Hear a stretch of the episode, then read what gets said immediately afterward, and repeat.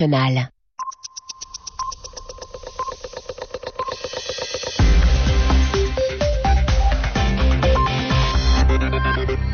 « 20h en temps universel. Merci d'écouter RFI. Il est 22h à Paris et à Majorque, en Espagne.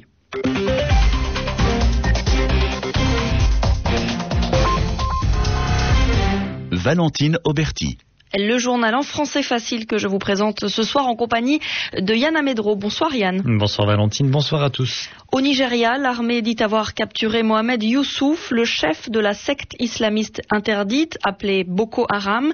La police affirme qu'il a été tué tout de suite après son arrestation. Depuis dimanche, les combats entre l'armée et cette secte dans le nord du Nigeria ont fait au moins 600 morts. Le roi du Maroc, Mohamed VI, fête aujourd'hui ses 10 ans de règne. Cette fête annuelle est appelée la fête du trône. À cette occasion, il a gracié plus de 25 000 détenus, c'est-à-dire qu'ils sont libres.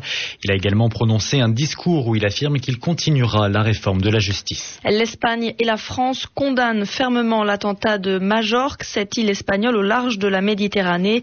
Une bombe a explosé sous un véhicule de police. Deux policiers sont morts. Une deuxième bombe a été retrouvée avant d'exploser. Les autorités pointent l'ETA, l'organisation séparatiste basque. Elle fête demain ses 50 ans. Le journal en français facile. Au Nigeria, l'armée a donc capturé le chef de la secte islamiste radicale Boko Haram. Il s'appelle Mohamed Youssouf et il a été arrêté à Maïdougouri, dans le nord-est du pays, là où il se cachait. Et selon la police, il a été tué après son arrestation. Depuis cinq jours, les combats entre les forces de l'ordre et ces islamistes ont fait plus de 600 morts. Cela fait dix ans aujourd'hui que Mohamed VI est devenu le roi du Maroc. On appelle ce jour de fête la fête du trône. C'est un jour férié, c'est-à-dire que les et la plupart des commerces sont fermés pour fêter le roi. Des concerts et un spectacle dans les airs au-dessus de la baie de Tanger, dans le nord du pays, et des banderoles et des drapeaux marocains étendus dans la ville. Pour célébrer donc les dix ans de son règne, le roi a gracié hier près de 25 000 détenus, c'est-à-dire que ces prisonniers sont maintenant libres. Aujourd'hui, Mohamed VI a prononcé son traditionnel discours royal, discours que nous résume Marie-Pierre Olfan. C'est un discours sans surprise, mais qui réaffirme les grandes priorités du roi. Mohamed VI a d'abord mis l'accent sur la bonne gouvernance, en demandant à tous de combattre le gaspillage et les privilèges indus.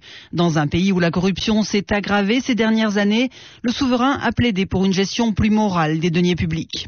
Autre point fort de son discours, la réforme de la justice. Elle sera lancée prochainement en consultation avec les Marocains. C'est la promesse de Mohamed VI. Il faut préciser que la justice fait partie des chantiers délaissé ces dernières années. Les ONG et la presse marocaine dénoncent régulièrement d'ailleurs son manque d'indépendance. L'autre chantier fondamental pour le souverain, c'est la régionalisation qui doit encourager la démocratie locale. Une commission sera installée sous peu pour plancher sur le sujet. Sur le plan diplomatique, Mohamed VI a réaffirmé sa volonté de normaliser les relations avec son voisin algérien, tout en mettant l'accent aussi sur le projet marocain d'autonomie pour le Sahara occidental. C'est sur ce dossier du Sahara précisément que les deux pays ne s'entendent pas dossier qui bloque aussi en grande partie le fonctionnement des institutions telles que l'Union du Maghreb arabe.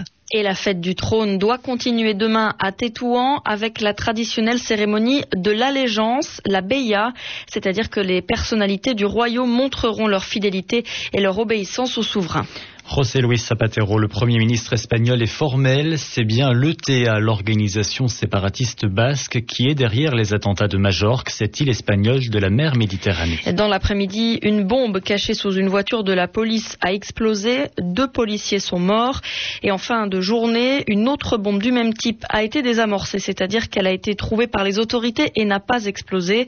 Le Premier ministre espagnol condamne ces attaques, condamnation également de la France, qui apporte son soutien sans faille à l'Espagne dans sa lutte contre le terrorisme. Demain, l'ETA fête ses 50 ans. En Grande-Bretagne, une enquête a été ouverte sur la participation britannique à la guerre en Irak. C'est une enquête indépendante qui sera en partie publique. Elle doit préciser comment et pourquoi les troupes britanniques se sont engagées avec l'armée américaine dans cette guerre en 2003. L'ancien Premier ministre à l'époque, Tony Blair, devra témoigner Mochaya. Tony Blair sera entendu par la commission et devra justifier l'engagement des troupes britanniques en Irak. C'est ce qu'a assuré le responsable de l'enquête, Sir John Chilcott. Il n'exclut pas d'attribuer un blâme si cela se justifie, mais insiste bien sur le fait que cette enquête n'est pas une cour de justice. Personne n'est en procès. Si nous découvrons que des erreurs ont été commises, nous le dirons, poursuit-il. Le Premier ministre Gordon Brown a promis l'entière coopération du gouvernement. Les autorités britanniques avaient jusque-là tout fait pour éviter une enquête en pleine guerre. Combats sont à présent terminés. Il ne reste que 150 troupes britanniques engagées en Irak. Mais pour Bruno Carré, chercheur à l'IRIS et spécialiste de la Grande-Bretagne, d'autres raisons viennent expliquer le lancement de cette enquête. Elle s'inscrit dans le cadre de ce qu'on peut considérer comme étant euh, déjà la campagne électorale pour le renouvellement du Parlement euh, en mai 2010. Euh, Tous les jours, la presse britannique se fait l'écho du débat sur la défense, sur l'engagement maintenant en Afghanistan, sur les moyens qui sont donnés à l'armée britannique, sur le fait qu'elle est surutilisée. Bien entendu, il y a un affrontement des différents courants politiques. Les résultats de l'enquête ne devraient cependant pas être dévoilés avant les prochaines élections. Une décision vivement critiquée par les conservateurs. En Irak encore, deux attentats ont fait en tout 11 morts, dont plusieurs enfants. Le premier à Bakouba, au nord-est de Bagdad, la capitale, attentat à la bombe. L'autre à Kaïm, dans l'ouest, attaque à la voiture piégée. En Iran, la police a choisi une fois de plus la force face aux partisans de l'opposition. 3000 partisans de l'opposition s'étaient rassemblés au Grand Mossala à Téhéran, la capitale. C'est un lieu de prière à ciel ouvert. Ils voulaient prier pour les victimes des manifestations qui ont suivi la réélection contestée de Mahmoud Ahmadinejad, le président, mais la police les a dispersés avec des gaz lacrymogènes et des matraques. Et puis l'opposant Mir Hossein Moussavi n'a pas pu entrer dans le cimetière où sont enterrées ses victimes car la police lui a barré le passage. Les États-Unis ont réagi. Ils déplorent les actes de la police qu'ils qualifient de troublants. Aux États-Unis, justement, le président Barack Obama veut calmer la polémique née la semaine dernière au sujet d'une question raciale.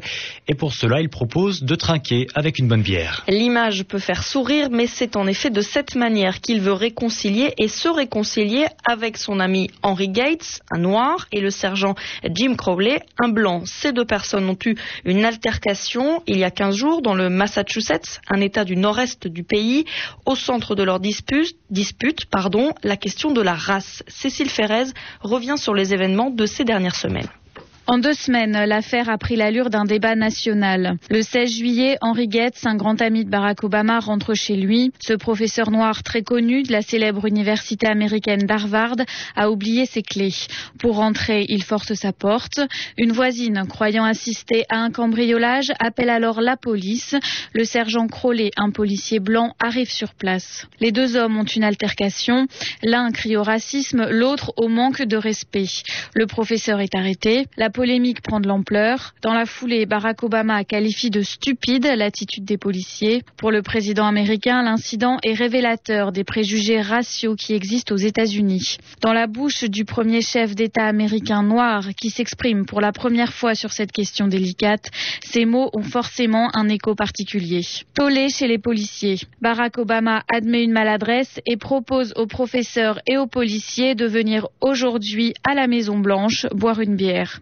En France, la police a démantelé un réseau de vente de crèmes blanchissantes. Ces crèmes sont dangereuses pour la santé car elles contiennent du mercure. Des dizaines de milliers de pots ont été saisis et cinq personnes ressortissantes de la République démocratique du Congo ont été arrêtées et inculpées entre autres pour exercice illégal de la pharmacie et tromperie. Le détail de l'enquête, Mathieu Baratier. Tout a commencé sur les trottoirs d'un quartier nord de Paris. Le 15 avril dernier, la police interpelle une ressortissante de la République démocratique du Congo. La jeune femme était en train de vendre à la sauvette des crèmes blanchissantes, des produits très toxiques interdits à la vente. Il faudra plusieurs semaines aux enquêteurs pour remonter la filière de distribution de ces produits. En s'appuyant sur le témoignage de la jeune Congolaise, les policiers se rendent au début de l'été dans l'entrepôt d'une société d'import-export en banlieue parisienne. Là, il découvre un stock de 84 000 pots de crème blanchissante. Après une deuxième perquisition, également fructueuse, la police aura saisi au total pour 1 million d'euros de produits cosmétiques interdits. Trois employés et la gérante de la société d'import-export ont été arrêtés. Tous sont de nationalité congolaise. Les crèmes pour blanchir la peau étaient fabriquées en Chine, en Italie, en Côte d'Ivoire ou encore en RDC. Une des personnes interpellées a reconnu devant les enquêteurs que son travail consistait à effacer la mention contient du mercure sur les pots de crème avant de les commercialiser. Presque 22h10 à Paris, fin de ce journal en français facile que vous pouvez réécouter à toute heure sur notre site rfi.fr.